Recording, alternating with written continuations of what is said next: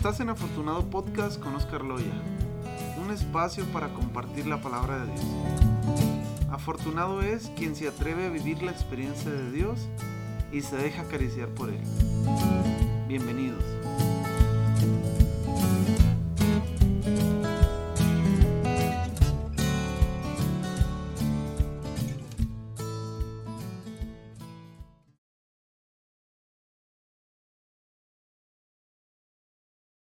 Hola a todos, bienvenidos. Gracias por estar aquí, gracias por escucharme. En el Evangelio que tengo el día de hoy preparado, muestra un Jesús enojado, un Jesús irreverente, un Jesús como con ira, que dices, este canijo, ojalá que, que no me hubiera atravesado y encontrado con Jesús en ese momento porque hasta a mí me tocaba. Y es más, te los voy a leer de una vez para comenzar a desarrollar estos puntos, ¿va? Dice en el Evangelio de Juan, capítulo 2, versículos del 13 al 17. Se acercaba la Pascua de los judíos. Jesús subió a Jerusalén y encontró en el templo a los vendedores de bueyes, ovejas y palomas, y a los cambistas sentados delante de sus mesas. Hizo un látigo de cuerdas y los echó a todos del templo junto con sus ovejas y sus bueyes. Desparramó las monedas de los cambistas, derribó sus mesas y dijo a los vendedores de palomas, Saquen esto de aquí y no hagan de la casa de mi padre una casa de comercio. Y sus discípulos recordaron las palabras de la escritura, El celo por tu casa me consumirá. Palabra del Señor. Pues como les decía, es un Jesús enojado. ¿Por qué? Porque va al templo y descubre todo este comercio que, que existe dentro y fuera del templo corre a todos los que están vendiendo pues animalitos y haciendo los cambios ahí que dice. ¿Por qué lo hace Jesús? Para ponernos en contexto rápidamente, dice en el principio cuando leíamos, dice que se acercaba la Pascua.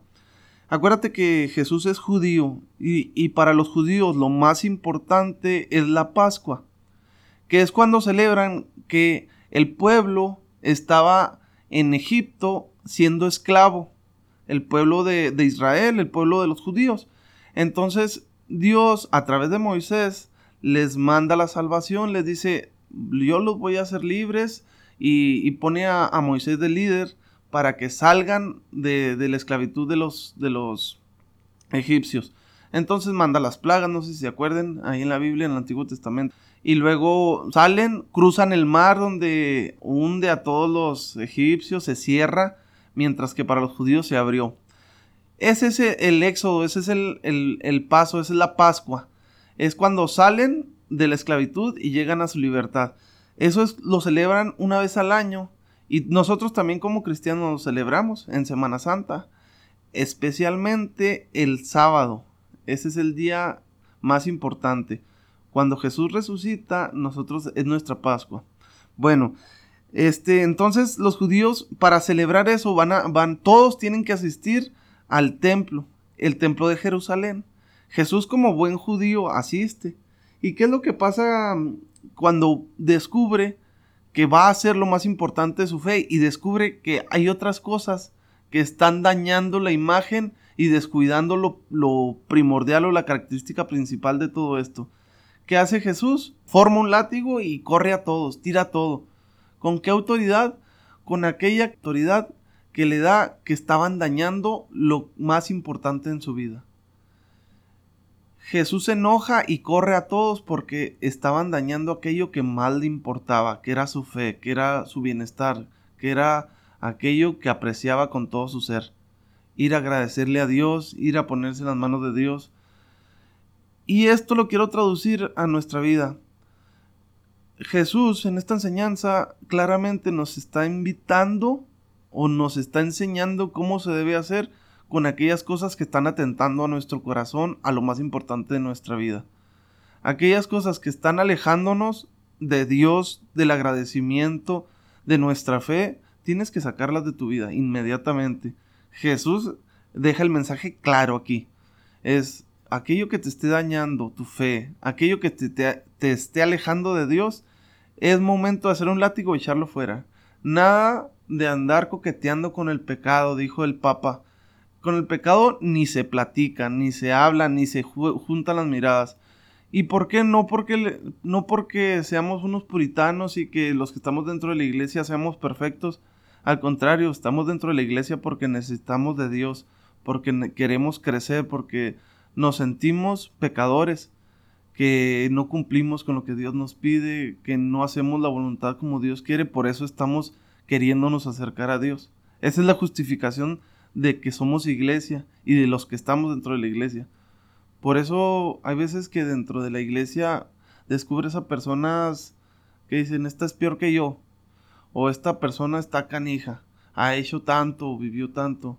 Pues sí, precisamente estamos por eso. Acuérdate que nadie, casi nadie, normalmente no vamos al doctor cuando estamos sanos. Entonces, si estamos dentro de la iglesia es porque estamos heridos, es porque estamos batallando, es porque estamos luchando y también esto es como una invitación para, si estás pasando por algo de esto, es momento de acercarte a Dios, a la iglesia, porque en eso tiene experiencia la iglesia, en servirte, en darte medios para salir adelante, en, en poder hacerte crecer. Bueno, a lo que íbamos. Esto lo, lo hago en referencia a, a lo que Jesús hace. Jesús es claro. Jesús te está invitando a cuidar lo más importante, a estar cerca de Dios. Porque en un principio nosotros decimos, crecí en una familia tal, una mi familia, pues eh, vi esto, conocí esto, experimenté esto y, y escuché esto cuando era niño, crecí de esta manera. Y si estás escuchando esto, seguramente ya, ya tú tienes una edad pues de adulto. Y, y claro, nuestra infancia, nuestra familia, pues es un factor importantísimo para lo que nosotros podemos vivir ahora, ¿verdad? Mucho depende, según los estudios, de lo que vivimos de chicos para cómo vamos a ser de grandes. Pero también llega un tiempo en nuestra vida que nosotros ya tomamos decisiones. Que nosotros ya podemos elegir lo que, que hacemos, ya podemos elegir lo que vivimos, incluso lo que, lo que somos. Y si nos determinó mucho nuestra infancia, nos determinó mucho lo que vivimos con nuestros padres, con nuestro ambiente, en nuestros pueblos, ranchos, ciudades donde, donde nos desarrollamos, lo que llegamos a vivir, también es tiempo de empezar a determinarnos con lo que queremos vivir ahora. Es, es tiempo de empezar a cuidar como Jesús hace es, para él lo que le importaba era llegar a agradecerle a Dios y a presentarse frente a Dios y nada lo iba a distraer. Por eso tuvo que eliminar todo aquello que le hacía daño o que le impedía hacer su, su meta. Entonces, ahorita es tiempo de empezar a determinarnos a nosotros mismos. Nosotros somos en realidad dueños de nuestro futuro. Y lo que estamos viviendo en el presente lo va a marcar. Por eso si tú empiezas a cuidar, como hizo Jesús, con látigo y con esa ira de sacar de tu vida lo que no te sirve, de sacar de tu vida lo que no te interesa, de sacar de tu vida aquello que te aleja a Dios, el futuro va a ser mejor, sin duda alguna. ¿Por qué? Porque estás protegiendo tu corazón, estás protegiendo lo que te interesa, estás protegiendo lo que más te gusta. Entonces, tal vez no fuimos dueños de nuestro pasado, Tal vez nos hubiera gustado vivir ciertas cosas, estudiar, trabajar, experimentar, tener muchas otras cosas, pero sí somos dueños de nuestro presente y desde donde estamos y desde lo que hacemos podemos determinar nuestro futuro. Acuérdate que, que lo que oyes, lo que ves, lo que vives día con día y lo que dices es lo que va a determinar y lo que haces también, perdón, es lo que va a determinar tu futuro. Estás a tiempo para corregir, si tienes que corregir. Estás a tiempo para implementar nuevos hábitos. Estás a tiempo para ser la persona que quieres ser. Estás a tiempo para mejorar tu persona. Estás a tiempo para crear lo que tengas pendiente, para tratar de cumplir tus sueños, para sembrar aquella semillita que quieres cosechar en un futuro. Este es tu tiempo. Entonces, el Evangelio lo marca de una manera bella.